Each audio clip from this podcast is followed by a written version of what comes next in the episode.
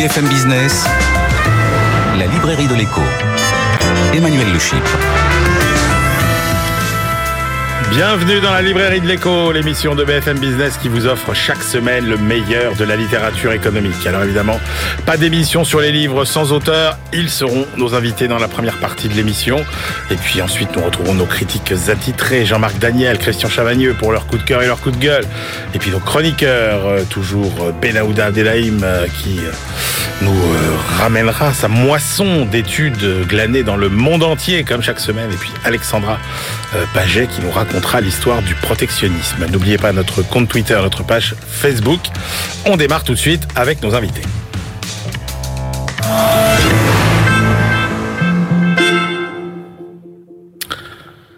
Mais Comment le système de santé français en est-il arrivé à s'enfoncer dans la plus grave crise de son histoire et surtout comment le remettre en ordre de marche? Est-ce que le sursaut viendra de réformes décidées par le gouvernement? Est-ce que le changement viendra d'une nouvelle approche de la médecine, de la santé, de la maladie? Et surtout viendra-t-elle de la révolution numérique qui bouleversera, qu'on le veuille ou non, notre système de santé? Réponse avec nos deux invités. La première réponse, c'est ce qui sauvera notre système de santé, c'est plus de numérique. Bonjour Jérôme Bourreau. Bonjour. Jérôme, vous êtes le cofondateur de la plateforme d'e-santé euh, Adamnèse et vous publiez Les oubliés du digital aux éditions Débat public. Et puis ce qui sauvera, ce qui sauvera notre système de santé, c'est aussi plus d'humains. C'est ce que vous nous dites, Alain Toledano. Bonjour. Bonjour Alain, vous êtes directeur du centre de cancérologie Hartmann, fondateur de l'Institut Raphaël. Euh, vous dirigez la chaire de médecine intégrative au CNAM et vous publiez L'art de soigner aux éditions euh, Humain 6. Je commence avec vous euh, Alain Toledano. Comment vous expliquez finalement cette espèce d'affaissement du système de santé français qui paraît à bout de souffle alors qu'il a tout pour être le meilleur système de santé du monde? Alors d'abord, on a de la chance en France, faut dire merci à la France parce qu'on a un système accessible avec de belles valeurs. Donc, euh, mais par contre, euh, même si le système ça coûte 260 milliards d'euros par an, c'est 11% du PIB de la France, il nourrit le mécontentement des usagers, les frustrations des soignants, il y a des tensions administratives, des rigidités d'organisation. Donc le projet finalement, c'est de changer le paradigme et de passer d'une médecine centrée sur la maladie à une médecine centrée sur l'individu. Parce que est-ce que euh, finalement, alors on peut parler euh, sur administration, euh, technocratie, système hospitalo-centré, mais est-ce que au cœur finalement de de l'erreur française entre guillemets, c'est pas ça le sujet justement, ce système exclusivement centré sur la maladie et pas sur le patient. Exactement, parce qu'en fait, quand on parle de système de santé, on peut se demander, Emmanuel, c'est quoi la, santé? Exactement. alors timidement, vous est-ce que vous êtes en bonne santé? Vous pouvez répondre à ça? Alors les gens, ils vont dire timidement oui. Mais en fait, la santé, c'est pas l'absence de maladie. La santé, c'est pas le silence des organes. La santé, elle va se composer de santé psychologique, santé émotionnelle, santé sexuelle, santé sociale, santé environnementale. Donc c'est un appel à intégrer des dimensions différentes de la santé et notre système aujourd'hui à l'acte traite des maladies et pas forcément des individus. Euh, effectivement, euh, si vous, alors si si on se pose la question sur c'est quoi être en bonne santé aujourd'hui, le pendant c'est c'est quoi soigner aujourd'hui? Alors soigner, c'est soigner une maladie, mais aussi prendre soin. Parce qu'aujourd'hui, chaque personne, elle a d'infinis besoins. Vous pouvez rembourser 20 ans un antidépresseur, mais pas une séance de psychologue pour les 4 millions de Français qui ont ou qui ont eu un cancer, par exemple. Donc de la prévention à la manière de gérer les maladies chroniques, c'est 20 millions de Français qui ont des maladies chroniques. Insuffisance cardiaque, diabète, insuffisance rénale, endométriose. Ils souffrent et la réponse aujourd'hui, elle est dans la prescription.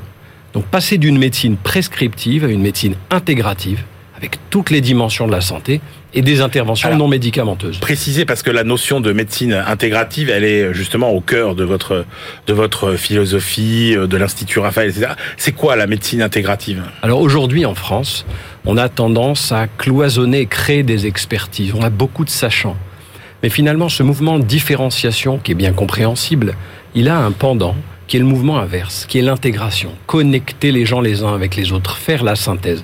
Donc là, on va intégrer des mouvements euh, des, dimensions de la santé, on va intégrer des acteurs paramédicaux, des sophrologues, des sexologues, des psychologues, des nutritionnistes, des médecines orientales. mais les médecins, ils veulent pas entendre parler de, de, ces charlatans, entre guillemets. Vous savez ce qu'est la définition de la médecine, Emmanuel? Non. La médecine, c'est toutes les connaissances scientifiques et les moyens qui sont mis en œuvre pour soulager, pour prévenir et pour traiter des maladies, des blessures et des infirmités.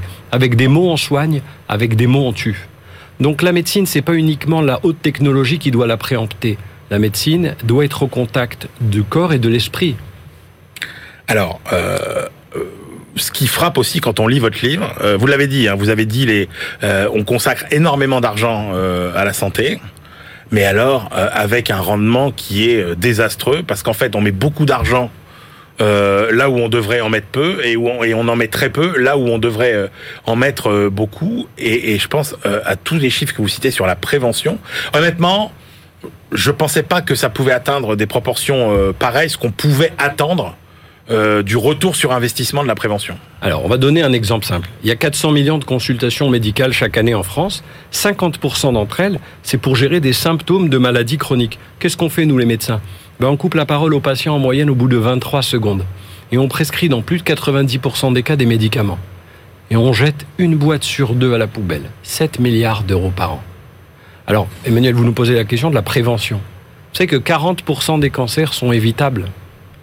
80% des maladies cardiovasculaires sont évitables. Ouais. Si on travaille sur l'alcool, le tabac, la sédentarité, le surpoids.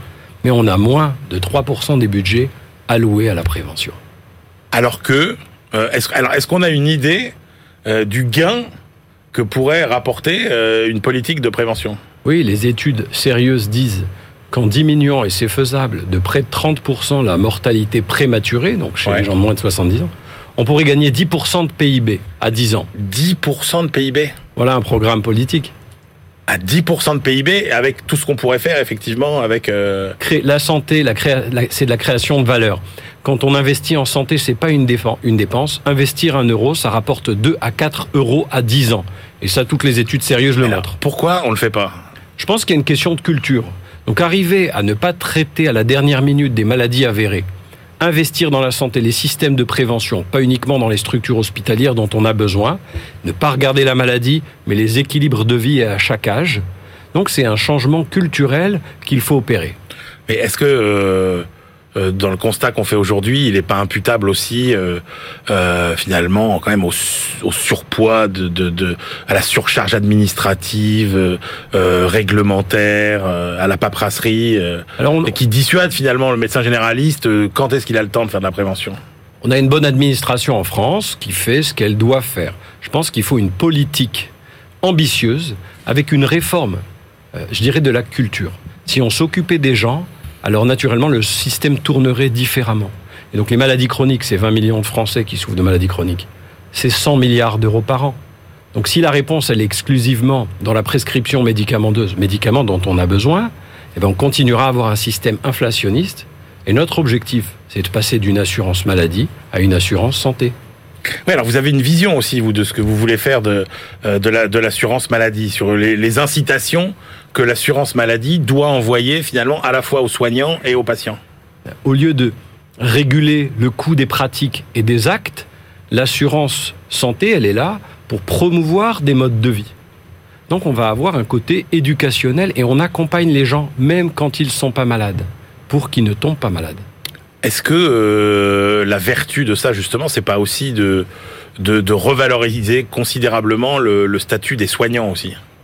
Il est indispensable de revaloriser le statut de ceux qui s'investissent en général, les soignants comme les professeurs, comme tous ceux qui œuvrent pour le bien commun. Maintenant, euh, c'est pas uniquement avec des ressources financières. Il faut donner un sens. Il y a une crise de sens. Il y a un million d'infirmières et d'aides-soignants en France. Il y a 40% qui veulent changer de métier parce qu'ils trouvent pas de sens. Mais s'occuper de la maladie, c'est pas suffisant. On doit s'occuper des gens et de leurs équilibres. Donc il va falloir inscrire tout le monde dans un projet collectif qui a du sens. Alors il y a un, chiffre, euh, enfin je sais pas si c'est un chiffre ou si c'est un fait que vous décrivez qui m'a qui m'a stupéfié euh, dans votre livre, c'est euh, les femmes soignent mieux que les hommes. Alors c'est pas exactement ça, mais dans une population américaine, on a observé que les patients qui avaient des médecins hommes par rapport à des patients qui avaient des médecins femmes et plus jeunes euh, se, guérissaient un peu plus. Ce qui veut dire qu'il y a une composante affective et émotionnelle, l'écoute, euh, dans la prise en charge et dans la guérison. Il n'y a pas que la technicité. Donc c'est une étude à grande échelle avec des biais, mais c'est important de dire qu'il n'y a pas que ce caractère technique et que la dimension humaine dans la prise en charge, elle doit être l'objet de notre refonte du système. Mais, alors, mais la refonte du système, elle peut venir d'où? Comment, comment ça peut se passer finalement? Bah, C'est à toutes les échelles. Bien sûr, ça commence toujours par la transmission, l'éducation. Parce que là, vous avez votre institut Raphaël, qui est une sorte de laboratoire en fait de tout ça. C'est un des laboratoires. Il en existe d'autres.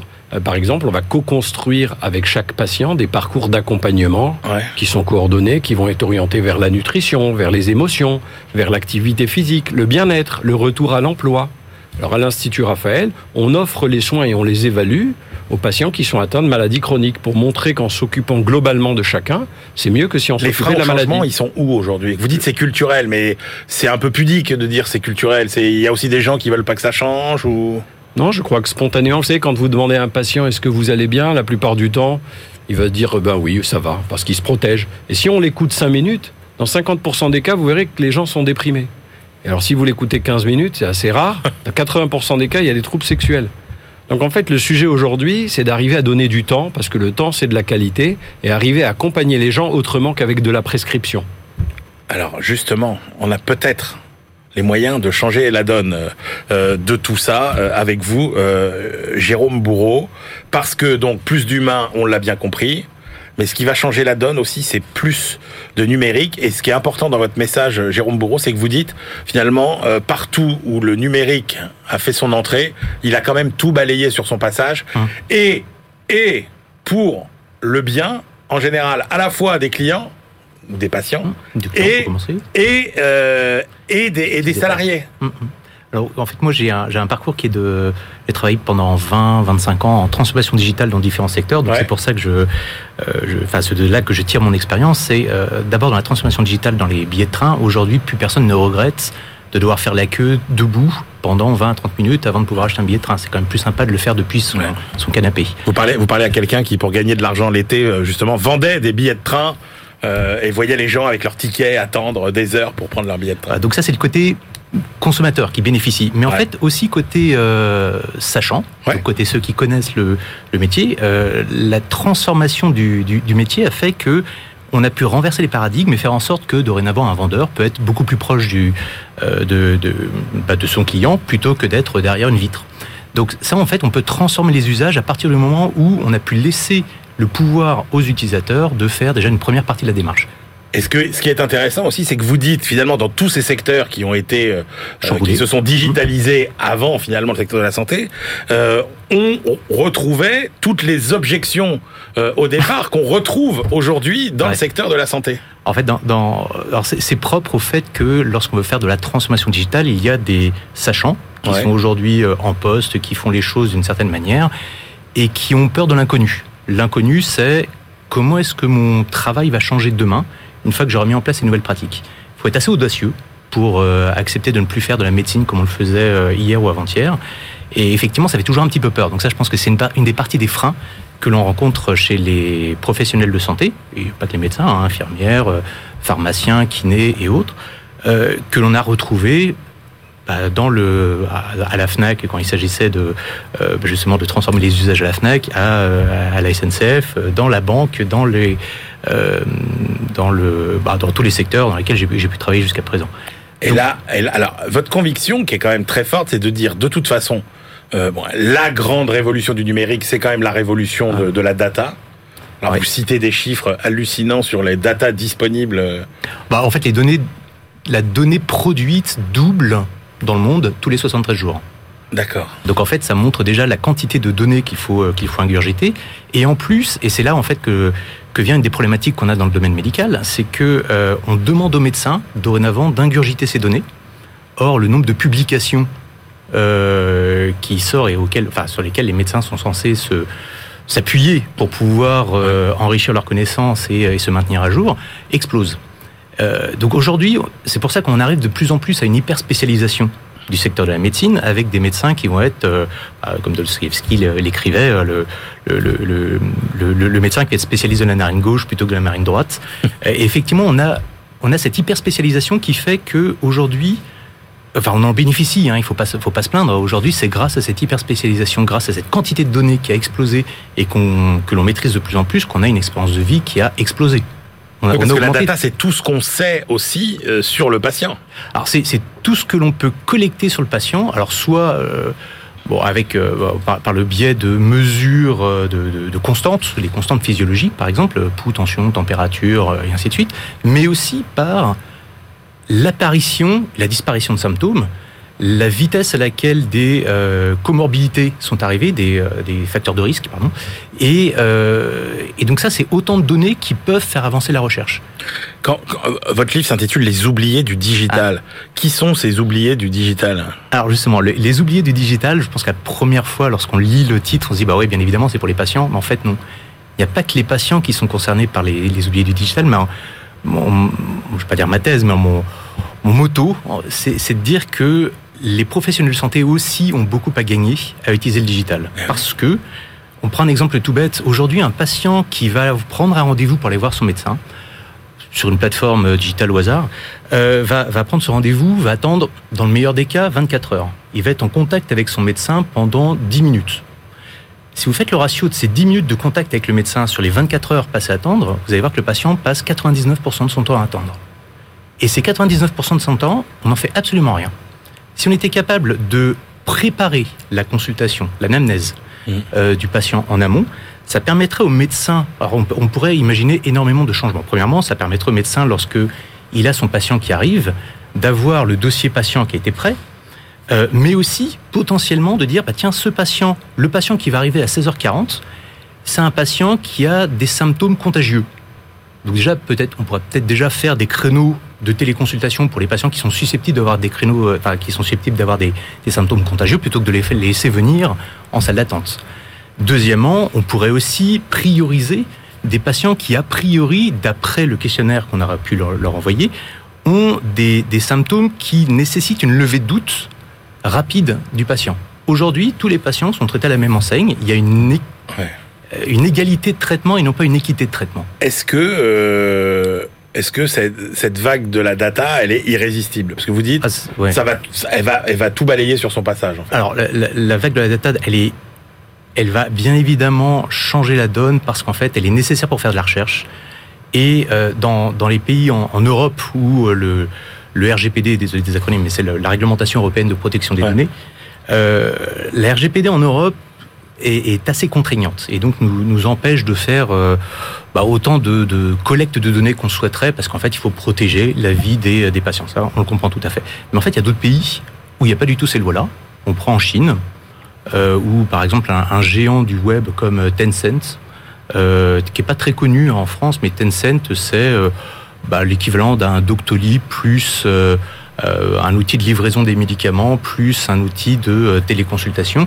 Et en fait, un outil comme Tencent gère 222 millions de patients en numérique. Et ça, ce sera incontournable parce que vous dites, euh, en fait, on va, on, on, on, est confronté à une hausse euh, exponentielle de la demande euh, de soins, ouais. alors que l'offre ne progresse que de façon que de manière linéaire. Voilà, ça, c'est ce que j'appelle le point de singularité, c'est qu'en ouais. fait, c'est mon analyse de pourquoi est-ce qu'aujourd'hui en France on a l'impression que notre système s'écroule. Ouais. C'est qu'en fait on n'a on jamais mis autant de moyens dans les soins euh, qu'aujourd'hui. On a 1,4 million de professionnels de santé. Euh, donc, et, et, et, ce nombre de professionnels de santé a augmenté de 14% sur les 15 dernières années. Donc on a une augmentation, ce que j'appelle une augmentation linéaire de la capacité à produire du soin. Mmh. Mais en même temps, qu'est-ce qu'on a? On a des patients qui sont de plus en plus demandeurs de soins. Il suffit de regarder par exemple la pyramide des âges. On a quand même une population qui bah, reste plus longtemps en vie, c'est tant mieux. Euh, mais un, un, patient âgé consomme 2,3 fois plus de soins que euh, un adulte en situation normale. Donc en fait, on a de plus en plus de besoins de par la pyramide des âges, de par euh, la bah, l'hyperspécialisation qui fait qu'en fait aujourd'hui, pour être traité par un médecin, on va peut-être rencontrer le premier médecin généraliste, puis un deuxième spécialiste, puis un troisième spécialiste, et ainsi de suite. On va démultiplier le nombre de consultations pour la bonne cause, c'est-à-dire qu'à la fin, on va tomber sur le spécialiste qui va être capable de mettre le doigt sur le problème du patient. et donc le résoudre. Est-ce que le numérique euh, sera celui qui arrivera à vaincre? Vous allez dire c'est mon obsession, mais l'hyper l'hyper euh, bureaucratie, l'hyper administration. Euh, je ne sais pas. En fait, le, le, numérique, ce que le numérique va être capable de faire, c'est ce qu'il a fait dans tous les autres secteurs de l'industrie, c'est qu'en fait, il rend transparent certaines informations. Et rendre transparent, c'est des choses qu'aujourd'hui, par exemple, on, on, refuse de voir. Ouais. Euh, rendre transparent, c'est rendre plus efficace quand même. Alors d'abord, c'est juste rendre visible des choses qu'on ne voyait pas auparavant. Et donc ça fait mal parce qu'en fait on, on voit, euh, on est capable tout d'un coup de mesurer, enfin comme quand un, un, médecin va mesurer un pouls, une tension, une température, il va mesurer des métriques chez un patient. Le, le numérique aujourd'hui permet de mesurer des métriques de notre système de santé pour vérifier si notre système de santé est malade ou pas. On peut faire un peu une analogie comme ça d'ailleurs. Et, et, en fait, ces données euh, qui, qui, peuvent être euh, collectées vont euh, bah, euh, justement à prendre la mesure de ce qu'il se passe réellement. Et après, toute la complexité, c'est est comment est-ce qu'on agit une fois qu'on a compris qu'il y avait des problèmes. Mmh. De la même manière qu'un médecin, comment est-ce qu'il va agir une fois qu'il va voir que la tension est à, ou plutôt la, la température est à 38 et alors que la tension a, a baissé? La grande question qu'on se pose aussi, Jérôme Bourreau, c'est euh, qu'est-ce que ça va être le rapport entre euh, l'homme et la machine Est-ce que est-ce qu'il faut craindre le grand remplacement de l'homme euh, par l'intelligence artificielle Alors justement là-dessus, je vais vous donner le point de vue d'un ingénieur, c'est qu'on a besoin des médecins pour justement nous éviter de faire des bêtises. C'est-à-dire que si on n'est pas nous, notre, notre boulot en tant qu'ingénieur, c'est de travailler à l'optimisation des différents systèmes. Le boulot des sachants, c'est-à-dire ceux qui connaissent le métier, c'est nous dire à un moment donné, stop, là tu t'arrêtes, parce que là tu vas un peu trop loin. Mais c'est travailler avec nous. Aujourd'hui, un des risques qu'on court en France, c'est qu'on a des professionnels de santé qui ne se digitalisent pas assez vite. Et résultat, comme c'est assez euh, frustrant pour euh, ben, les patients que nous sommes, de voir que des choses pourraient mieux fonctionner, en fait, on a tendance à faire des choses de plus en plus poussées. Et ça, je vous parle juste de la France dans laquelle on a des professionnels de santé qui ne prennent pas forcément le train de la transformation digitale. Imaginez ce qui se passe dans d'autres pays, comme la Chine par exemple, où en fait là c'est brutal. Et, en fait la, force de frappe des ingénieurs est, totalement jouxtée à celle des, médecins, mais pour le, tout, pour le coup, sans le contrôle hein, ou l'autocontrôle que les médecins pourraient imposer aux ingénieurs.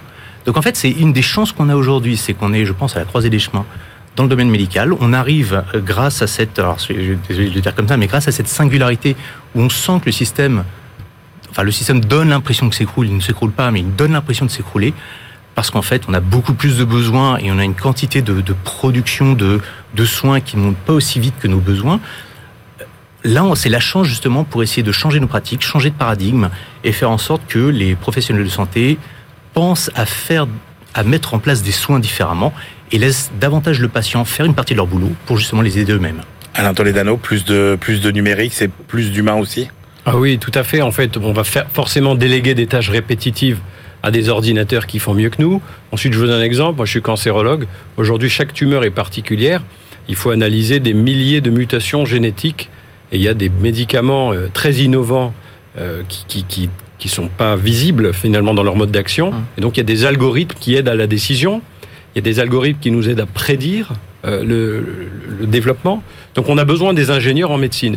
Et par exemple, moi qui suis radiothérapeute, donc effectivement on utilise des rayons X pour détruire les tumeurs. Quand vous avez une tumeur qui est posée à 2 mm du nerf optique, comment on fait sans opérer pour garder la vue et détruire la tumeur? Eh ben c'est grâce à des robots. Donc vive le numérique à condition qu'ils nous permettent de réhumaniser la médecine. Merci messieurs pour euh, cette ouverture vers ce que pourrait être euh, la médecine de rêve finalement de, de demain et un système de santé euh, un petit peu renouvelé. Les oubliés du digital, Jérôme Bourreau, c'est publié aux éditions Débat Public et puis votre livre Alain Toledano, L'art de soigner aux éditions euh, Humaine voilà, dans la collection Débat. On se retrouve tout de suite pour la deuxième partie de l'émission. BFM Business la librairie de l'écho. Emmanuel Le On se retrouve pour la deuxième partie de cette librairie de l'écho. Nous la clôturerons comme de coutume avec nos chroniqueurs. Euh, aujourd'hui, Benaouda Abdelhaim, notre globe-trotter, et Alexandra Paget qui nous fera voyager dans le temps. Mais tout de suite, on retrouve nos critiques attitrés. À ma gauche, Christian Chavagneux. Bonjour Christian. Bonjour. Christian, éditorialiste euh, et euh, critique à Alternatives économiques. Et à ma droite, Jean-Marc Daniel, professeur émérite à l'ESCP Business School et critique attitré de la Société d'économie politique. On commence, Christian Chavagneux, avec votre choix. Commerce, argent, pouvoir, l'impossible avènement d'un capitalisme en Chine, 16e, 19e siècle. C'est écrit par François Gipoulou et c'est publié aux éditions du CNRS. Le décor est planté. Voilà, François Gipoulou, c'est un chercheur donc au CNRS et c'est un spécialiste de l'histoire économique chinoise. Et l'importance du livre est dans le sous-titre. Pourquoi est-ce que le capitalisme en Chine n'a pas démarré alors qu'il a démarré en Ouais. Angleterre, s'est répandu en vrai. Europe Et pourquoi pas en Chine? Donc on connaît la réponse de, de Kenneth Pomerantz, hein, l'américain, qui nous dit jusqu'au euh, 18e siècle à peu près, euh, la Chine était au même niveau, certaines régions chinoises étaient au Ouais. même niveau que l'Angleterre.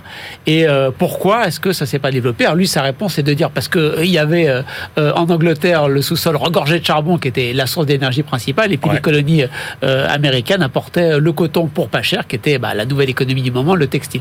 Et là où le bouquin est intéressant, il dit non. C'est peut-être pas ça. D'abord, premier constat, euh, au XVIIIe siècle, la Chine n'était pas du tout au niveau de l'Angleterre. Et il nous explique pourquoi il y a deux grandes raisons, et c'est les deux grandes raisons pour lesquelles le capitalisme ne s'est pas développé en Chine entre le 16e et le 18-19e. Première raison, c'est qu'il y avait de l'épargne, il y avait euh, des bas, mais Ouais. elle ne s'investissait pas. Un manque de capital à mettre dans l'économie. Euh, les institutions juridiques, financières, les outils n'étaient pas là. Quels outils Par exemple, la comptabilité en partie double. Elle se développe dès le Moyen Âge en Europe. Comptabilité en partie double, ça permet d'avoir, pour chaque euh, chose qui se passe dans l'entreprise, à la fois un, sort un débit et un crédit. Ça permet d'avoir une image euh, euh, fiable de la valeur de l'entreprise, de Ouais. sa dynamique. Quand vous êtes un investisseur, pour investir dans l'entreprise, vous avez besoin Ouais, de savoir absolument. ça. Il n'y a pas cet outil comptable en Chine. D'accord. Euh, là, le capital est bien présent, il y a bien de l'épargne, mais c'est complètement régionalisé. En Europe, depuis euh, les foires de Champagne, j'ai envie de dire au XIIe siècle, le capital circule déjà dans toute l'Europe Ouais. là-bas. En Chine, il reste régionalisé. Quand on fait crédit, on fait crédit aux gens qui sont autour de ça et à 3% par mois.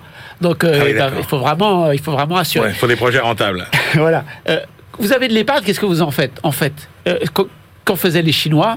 De l'investissement foncier, de l'investissement dans les enfants pour qu'ils fassent une carrière mandarinale, et puis euh, de la corruption totale, parce que pour gagner de l'argent, il vaut mieux euh, aller corrompre le petit leader local plutôt que de développer des grands projets. Donc, première grande explication, il manque de capital. Deuxième grande explication, a- je me- ça m'a fait le souvenir du, livre de Jean Favier, De l'or et des épices, qui explique comment l'homme d'affaires au Moyen-Âge s'est développé en Europe.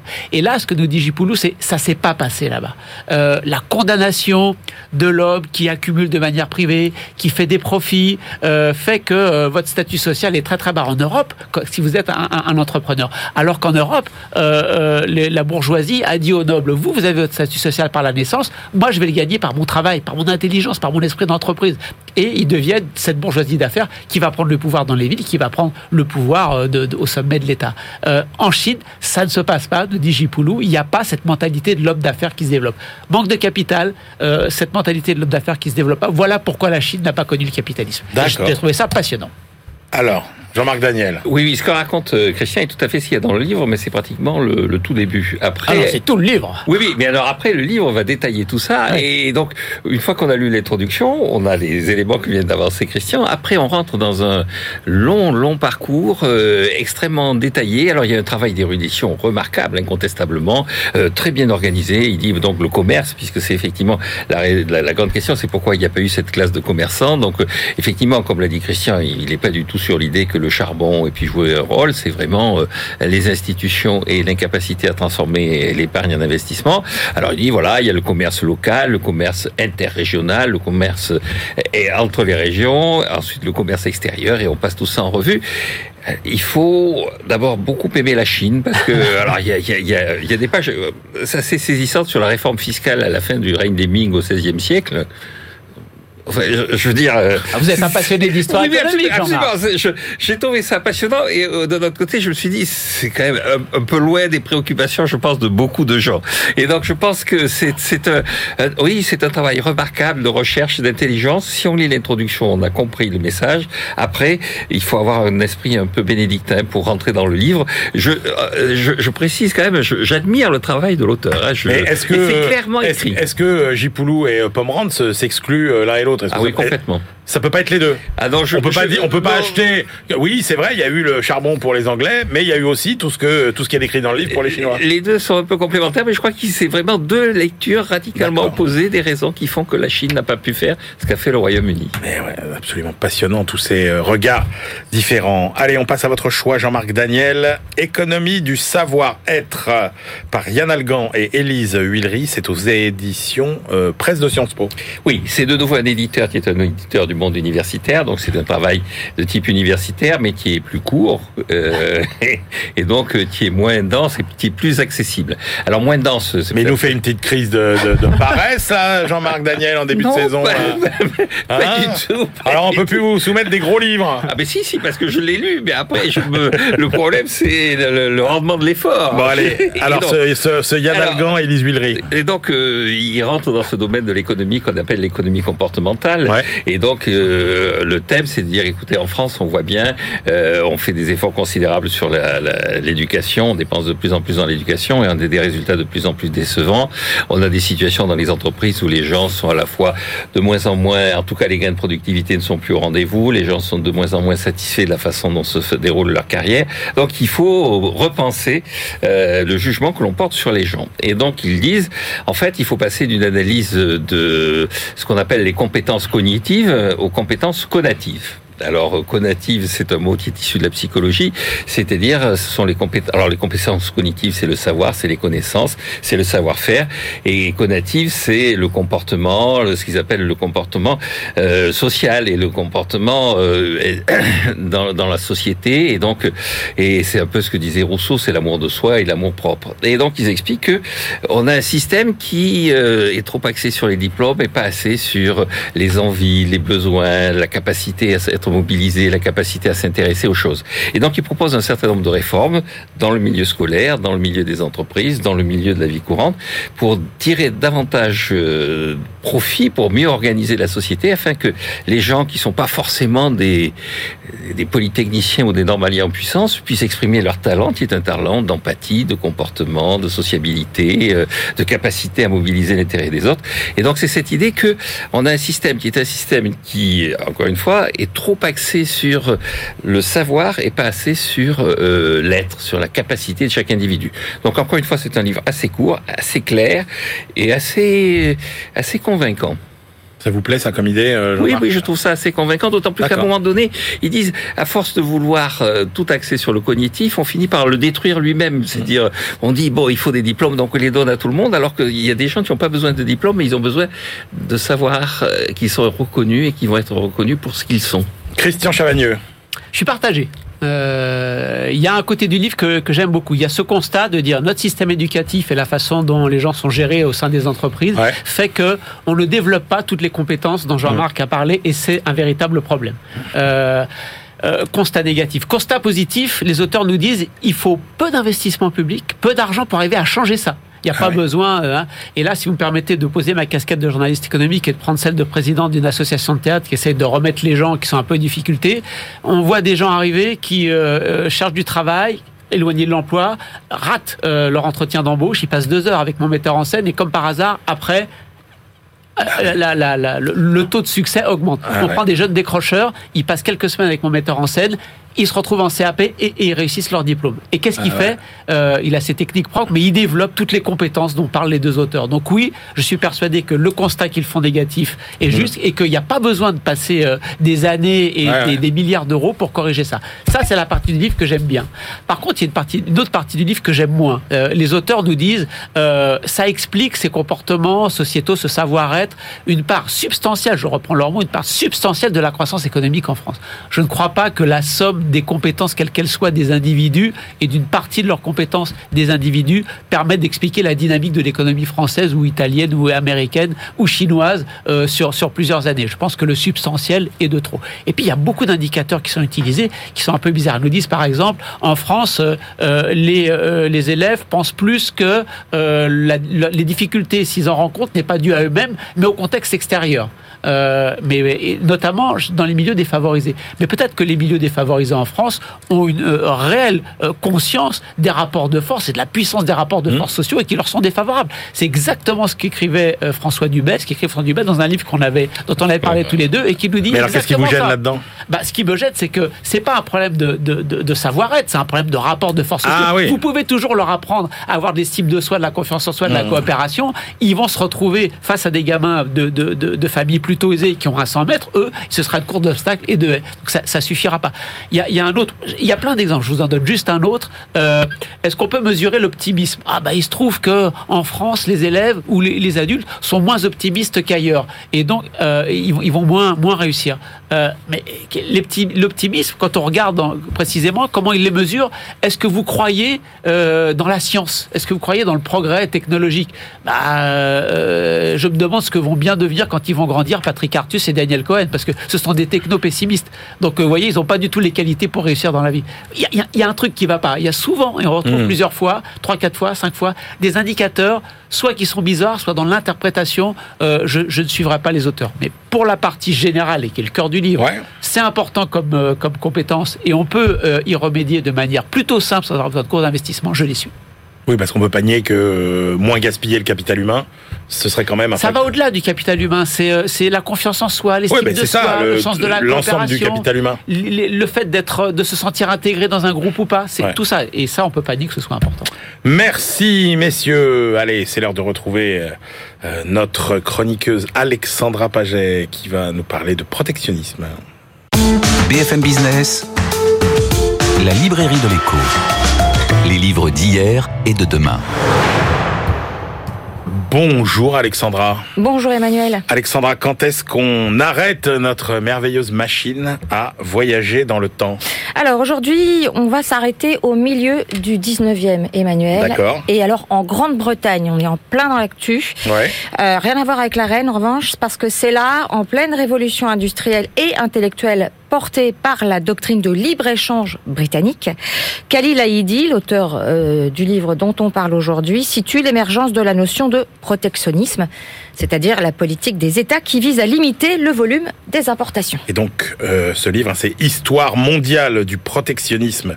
Donc, euh, d'Ali Laïdi, quelques mots sur l'auteur, Alexandra? Oui, alors, Ali Laïdi, il est, il est docteur en sciences politiques, journaliste et chercheur au laboratoire de l'école de guerre économique. Il a écrit plusieurs ouvrages justement euh, de référence sur le sujet, dont celui-ci. Vous allez voir que celui qui nous occupe relève bien de l'intelligence économique, effectivement. Et donc, avec l'avènement du libre-échange et plus tard de la mondialisation, naît le pendant, évidemment, du libre-échange le protectionnisme. C'est ça, c'est-à-dire que c'est, et d'ailleurs c'est souvent comme ça, hein, plus le monde est ouvert, plus il faut se protéger, commercialement parlant, et pas que d'ailleurs.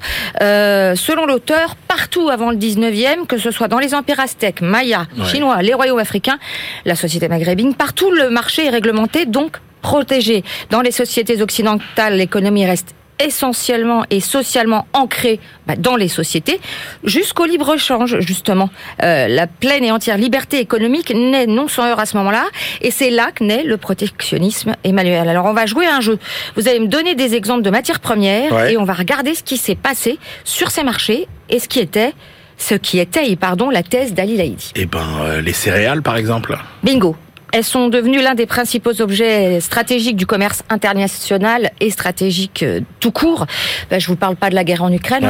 Euh, et la politique agricole commune, la fameuse PAC, qui vise à redonner à l'Europe son indépendance alimentaire en garantissant aux agriculteurs des prix stables, est productiviste et protectionniste cette, cette PAC, à l'image de la politique interventionniste américaine en la matière. Et la PAC, c'est 1962. Si je vous dis le charbon et l'acier Les métaux, en général, c'est un enjeu stratégique bah, depuis l'âge de fer, hein, si, on, si on va loin.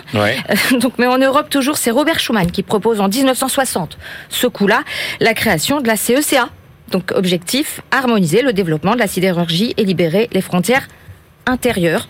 On est toujours dans une doctrine protectionniste. Le pétrole.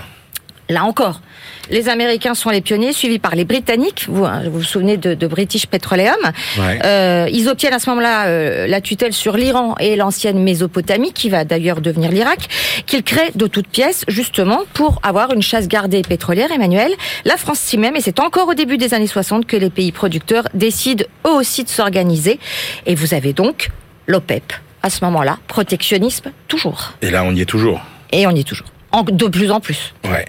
Et donc, euh, ce que vous retenez de ce livre, qu'est-ce qui vous a particulièrement passionné Alors, ce qui est absolument passionnant dans ce, dans ce livre, je vais vous donner une toute petite anecdote. J'ai une amie qui vient dîner euh, chez moi, qui regarde euh, ce bouquin sur la table parce que je devais le chronique, qui me dit ah bah dis donc, super, c'est hyper drôle. Et je là, je fais détrompe-toi, hyper intéressant. Alors c'est un pavé, hein, mais ce que vous apprenez là-dedans, d'abord c'est une somme, mais c'est une lecture extrêmement actuelle finalement de la marche du monde. C'est-à-dire la conclusion d'Ali Laïdi, c'est encore plus actuel et je vous la lis. L'économie n'est jamais figée dans un camp, celui du libre-échange ou celui du protectionnisme. L'erreur des élites et des dirigeants est de vouloir l'enfermer dans un schéma réducteur, soit complètement ouverte, soit totalement fermée. Merci euh, Alexandra Paget pour cette euh, grande saga du euh, protectionnisme et on retrouve tout de suite celui qui se joue avec brio des frontières, Benaouda Abdelhaim, notre globe-trotteur pour sa moisson hebdomadaire d'études glanées dans le monde entier. BFM Business, la librairie de l'écho, les livres d'ailleurs. Benaouda, bonjour. Bonjour. Allez, on commence euh, par euh, le chemin compliqué qui attend la nouvelle première ministre britannique.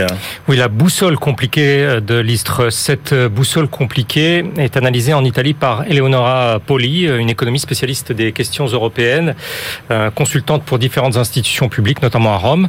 Alors l'ironie du sort euh, rappelée ici est que celle qui fut la ministre des Affaires étrangères de Boris Johnson avait jadis, jadis plaidé pour le maintien dans l'Union européenne. Mais ensuite, elle est parvenue à, effacer ce souvenir et à devenir euh, populaire auprès des partisans les plus euh, euh, radicaux, les plus convaincus du, Brexit. Alors, ce moment de bascule, nous raconte l'économiste italienne, est intervenu en, 2019 lorsque Liz qui était alors la tête du, commerce extérieur, négocie plusieurs accords commerciaux en dehors de ce bloc des 27 qui enfermait le Royaume-Uni, selon cette thèse. Alors, avec la Corée du Sud, avec un groupe d'États de, de, la Caraïbe, avec Israël, la Suisse et ils sont alors, dit qu'avec elle, euh, on pouvait enfin regarder vers le large. Euh, aujourd'hui, Brexit euh, mis à part, c'est à la difficulté d'un contexte intérieur fragmenté que la nouvelle première ministre britannique aura à se confronter. Et voici sa boussole intérieure. Au nord, vous avez l'Écosse et ses velléités grandissantes d'indépendance, mais avec des Écossais qui ont chacun un déficit de déficit, un déficit public de 2200 livres qui est couvert par euh, Londres. Euh, pour autant, dans moins de deux ans, ce sera, euh, nous dit Eleonora Poli, encore un rendez-vous avec leur idée nationale écossaise. À l'ouest, vous avez l'Irlande, du Nord, euh, qui est à part parce qu'elle partage encore cette Irlande du Nord des règles commerciales communes avec euh, l'Union européenne, ce que les pro-Brexit qui ont porté l'Istrus au pouvoir considèrent comme une anomalie absolument à régler, quels qu'aient été pardon, les, les arrangements euh, conclus avec Bruxelles. Ce qui amène au front sud, je cite, l'Union européenne qui entend faire appliquer, respecter tout le traité de sortie ratifié en bonne et due forme par les Britanniques. Enfin, il y a l'aiguille qui indique l'Est, euh, le Grand Est, l'Istrus, craint que certains gouvernements du continent ne finissent par céder au chantage énergétique, je cite encore, de Moscou. Elle n'entend pas dévier, elle, même si de, de cette position la plus ferme, euh, elle le fait poser cette position sur les épaules de son électorat. Un coût supplémentaire, donc un épaule déjà courbée, euh, écrit l'économiste, par le Covid, l'inflation et les prix exorbitants de l'énergie. Ben justement, euh, vous nous parliez d'Europe de l'Est, restons-y avec euh, les perspectives concernant le prochain élargissement de l'Union européenne vers l'Est. Compliqué et coûteux, c'est ce que nous dit Barbara Lippert, qui est euh, chercheuse au SWP, l'Institut euh, des affaires internationales et de sécurité de Berlin. Alors fin août, euh, dans un grand discours de politique européenne prononcé à Prague, le chancelier social-démocrate allemand Olaf Scholz a plaidé pour une Union européenne élargie vers l'Est, pouvant englober à terme jusqu'à 36 États. Quelques jours auparavant, Barbara Lippert du SWP, l'Institut des affaires internationales et de sécurité de Berlin, avait publié publié cette note en jugeant combien cette éventuelle perspective allait être complexe et chère. Euh, la chercheuse allemande prévient que la feuille de route classique euh, d'adhésion ne peut plus fonctionner. Euh, elle estime qu'il va plutôt falloir avancer simultanément dans trois cadres d'action. Euh, les négociations traditionnelles d'accession au statut d'État membre, hein, qu'on connaît tous, étoffer le processus d'association avec des étapes intermédiaires, et puis élaborer aussi un nouveau format comme une zone européenne politique et économique. Alors autrement dit, il faut combiner la routine de la procédure en vigueur depuis de longues décennies et l'audace d'une toute nouvelle communauté euh, européenne, mais sans en occulter euh, aux citoyens le prix. Des tableaux synthétiques euh, très instructifs donnent à voir ce qui a déjà été consenti pour l'Ukraine, pour la Moldavie, pour la Géorgie, et les montants se révèlent déjà extraordinaires. entre la date de l'invasion de l'Ukraine et la date de publication de ce document en août, l'UE a fourni à Kiev 12 milliards 820 millions d'euros d'assistance financière par différents canaux. Et viendra le jour, euh, le temps de la reconstruction. Le défi financier pour l'Union, euh, nous dit euh, l'autrice, sera alors énorme, à l'image de celle de 1989, mais avec une différence. À l'époque, c'était dans un esprit d'optimisme, écrit-elle, et ce n'est pas le cas aujourd'hui. Alors tous ces chantiers pour un projet institutionnel qui demeure tout à fait unique au monde, ça supposera de maîtriser par ailleurs les risques d'intégrer de petits États à l'assise démocratique encore faible et aux frontières toujours incertaines. L'UE sera alors euh, encore davantage complexe et expérimentale, je cite euh, Barbara Lippert. Enfin, il y a du nouveau sur le front de la natalité en Inde, Benahouda. Oui, masculinité à la naissance en Inde, début de normalisation. Euh, la puissance démographique indienne est en train de changer de nature et semble-t-il plus vite que prévu. Ouais. Euh, Yun Ping Tong, spécialiste de ce domaine, euh, issu de l'université de Shanghai, explique ici pour le centre américain Pew comment le ratio de sexe à la naissance commence à se normaliser en, en Inde. lorsque l'avortement a été légalisé en 1971, le taux était de 105 garçons pour 100 filles. À partir de là, le taux est monté à euh, jusqu'à 111 euh, filles, euh, garçons, pardon, et avec la généralisation de l'échographie dans les années 80 et puis surtout 90. On peut dire que l'effet prix a beaucoup joué. Euh, dans les années 70, un, test prénatal par amniosynthèse à l'époque, euh, c'était extrêmement coûteux et rare. En 2015 euh, est venue une campagne qui a, lance, qui a été lancée sur le thème, une campagne publique, sauver la fille. Et alors le ratio est retombé aux dernières nouvelles, nouvelles pardon, autour de 108. Le changement essentiel provient d'une plus grande réduction de la sélection au sein des communautés qui avaient auparavant les déséquilibres les plus importants. C'est le cas en particulier chez les Sikhs, euh, où chacun a constaté dans cette communauté que la difficulté de, de trouver une épouse. Euh, ceci pouvant expliquer euh, cela peut-être. Et il y a une, aussi une forme de désillusion du fils, je cite. Euh, c'est un phénomène qui est apparu en Inde. Euh, pour ainsi dire, le retour sur investissement escompté, de façon très ah prosaïque, n'est plus ce qu'il était. Et il augmente avec la fille. Donc aussi une autre ah, explication. c'est fou ça. On a surtout, euh, on a surtout aussi une, description très instructive euh, des aversions à la fille en fonction de la géographie, avec un souci essentiel qui relève aussi de ce qui a pu apparaître comme de la rationalité économique, encore une fois, mmh. celle de la préservation des biens ancestraux euh, transmis par les hommes à des hommes dans la lignée d'héritage. Et c'est notamment le cas, par exemple, hum, dans les États agricoles comme le Punjab, au nord-ouest, ou son voisin l'Ariana. Et à cet égard, ce, rapport ne détermine pas de lien, de causalité exacte entre groupes religieux et les choix des familles euh, indiennes avant la naissance. Merci beaucoup, Benaouda Abdelhaim. Allez, c'est l'heure de nos ultimes choix. BFM Business, la librairie de l'écho. Les livres de la dernière minute. Christian Chavagneux, quelle est votre dernière sélection pour aujourd'hui? Republication d'un ouvrage d'une grande économiste britannique, Joanne Robinson, Essai sur eh l'économie de Marx. Nouvelle traduction, nouvelle traduction, c'est bien ça, introduction remarquable de Ulysse Jolkid, qui est un, un, économiste français qui a fait la traduction aussi pour nous remettre dans, dans le contexte. C'est un éloge, mais un éloge critique de l'approche économique de Marx. Et on sait bien sûr que Joanne Robinson, elle a beaucoup travaillé avec Keynes, et elle nous dit dans cet essai, entre autres choses, il y a plein de choses dans, dans l'essai, elle sent chez Marx les, les prémices de l'idée de demande effective qu'on va retrouver chez Keynes, et sur le fait que l'investissement est le vrai moteur du capitalisme plutôt que la consommation. Plein, plein d'idées, ça, ça foisonne. Joan Robinson, il faut toujours la lire. Formidable. Jean-Marc Daniel D'abord, je rejoins Christian, il faut lire Joanne Robinson, même si je partage pas ses idées. Elle était à l'extrême gauche du Parti travailliste, mais c'est un esprit brillant. Alors moi, j'ai choisi un grand classique, c'est le Ramsès de cette année, le Ramsès 2023, qui vient de sortir, donc qui s'appelle L'Europe en guerre. Euh, c'est vraiment un ouvrage de qualité, comme d'habitude, des articles euh, qui sont centrés cette fois-ci effectivement sur euh, les problèmes géopolitiques, moins que sur les problèmes économiques, moins sur les problèmes économiques. Rapport annuel sur la géopolitique, hein, le Ramsès. voilà, absolument. C'est c'est produit par l'IFRI, qui est un de nos think tanks spécialisés dans la géopolitique et la diplomatie. Donc euh, la qualité, comme tous les ans, est au rendez-vous. Allez, on parle beaucoup de mondialisation dans cette émission. Je continue avec l'épicerie du monde. Vous vous rappelez eh, vous, aviez, euh, vous aviez chroniqué tous les deux euh, le magasin du monde. Et eh bien là, c'est l'épicerie euh, du monde sous la direction de Pierre Singaravelou et Sylvain Vénère. C'est chez Fayard. Et donc, effectivement, deux ans après le magasin du monde, il récidive avec bah voilà tous les produits alimentaires, des frites au parmesan, de la chorba au ceviche. Il raconte le parcours de tous ces euh, produits, plus de 100 produits alimentaires passés à la moulinette de l'histoire qui permettent de mieux comprendre la mondialisation et puis le produit peut-être le plus mondialisé de tous. Et puis c'est l'occasion de rendre hommage à la reine Elisabeth II, le Christmas pudding. Est-ce que vous connaissez la recette du Christmas pudding Eh bien vous savez qu'elle est élaborée, c'est ce qu'on apprend dans ce livre, en hommage à tous euh, les petits joyaux de l'Empire britannique. Et donc il y a dans le Christmas pudding un ingrédient qui vient de chacune des colonies euh, britanniques. Alors je vous cite le rhum jamaïcain, les raisins secs d'Australie, le sucre des Antilles, la cannelle de Ceylan, les clous de girofle de Zanzibar, les épices d'Inde et le brandy de Chypre. Et les paradis fiscaux des Caïmans. ah bah ça, quand on est dans un paradis fiscal, on déguste encore mieux, sans doute. Son l'apprécie encore mieux. Voilà, son Christmas pudding.